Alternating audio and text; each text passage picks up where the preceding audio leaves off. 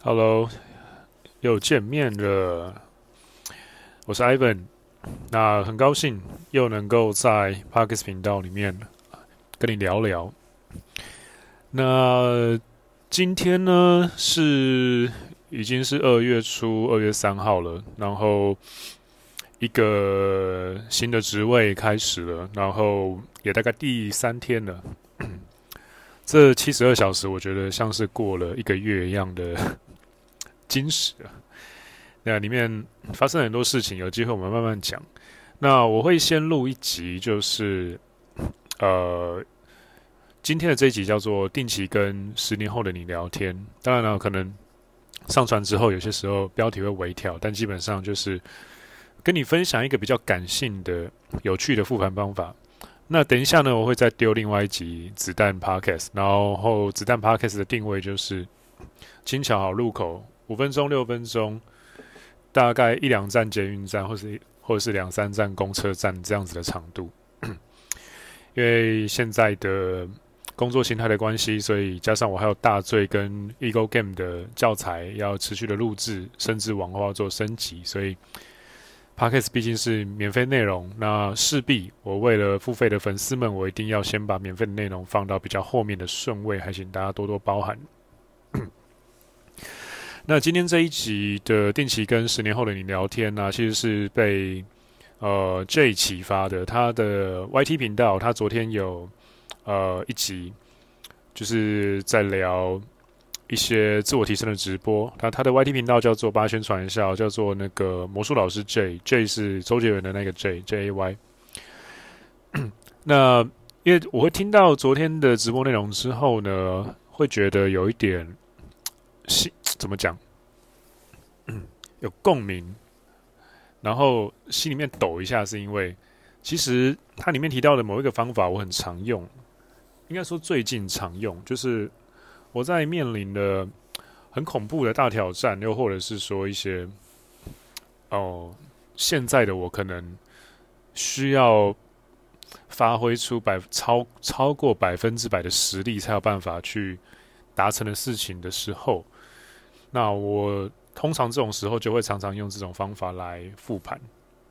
那是什么方法呢？就是我在真的压力很大，挫或者是遇到一些潜在的挫折，或者正在遭遇挫折的时候，我会 定时的，就是想象有一个十年之后的我。你可以想象成就像数码宝贝一样，可能现在的我可能 maybe 是呃亚古兽。以前，比如说很久以前是亚古兽，学生时代是亚古兽，刚出社会是暴龙兽。那现在的我呢，大概是黑色的机械暴龙兽，病毒种的。那我十年之后呢，我预计要成为黑色的战斗暴龙兽。那我就会去想设想象一个黑色战斗暴龙兽，然后来、呃、看着我，然后我会非常的努力的。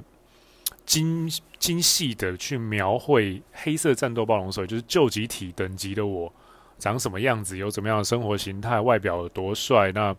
身上有怎么样的气场，那我是现在的我会多么的敬仰他，把我敬仰的一些路、一些特质，或者说我想变成的样子，都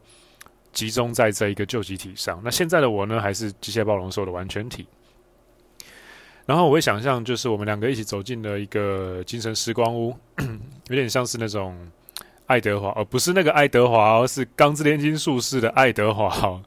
就是在化炼成阵的时候，那跟真理之门讲话，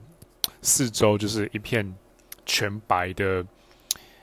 没有空间感的空间，这样子。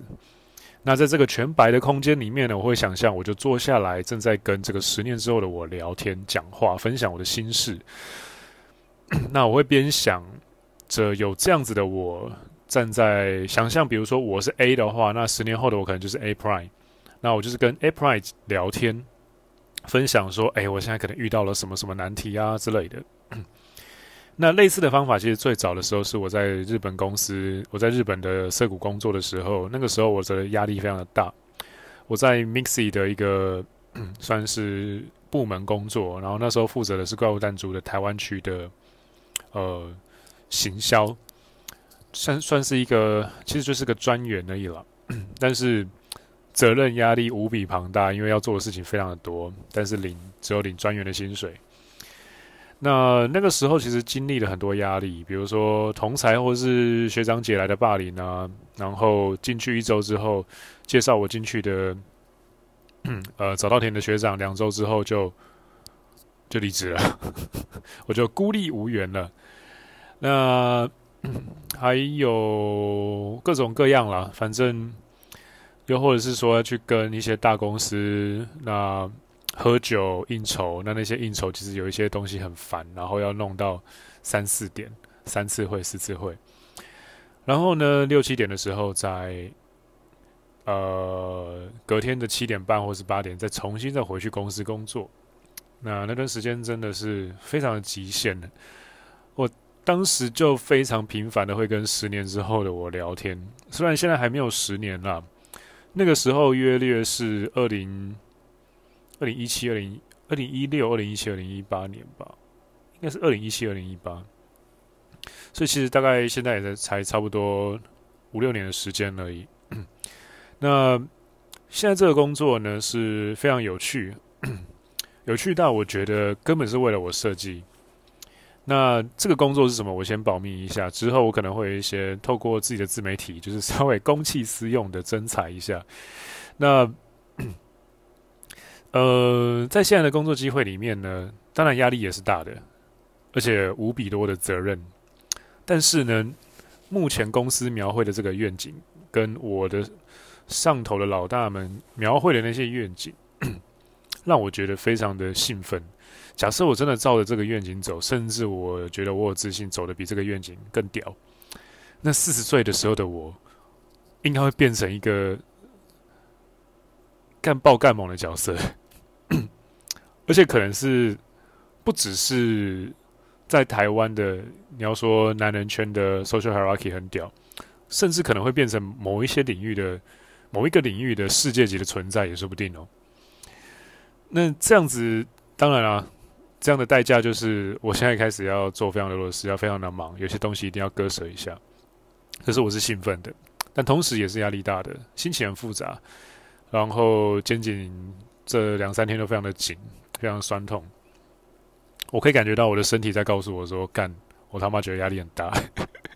你的心理层面你要好好撑一下，这样。所以最近其实这几天我睡前都会稍微打坐一下，然后静或是静坐一下，就是跟自己聊聊天。那聊天的方式呢，就是想象我跟我。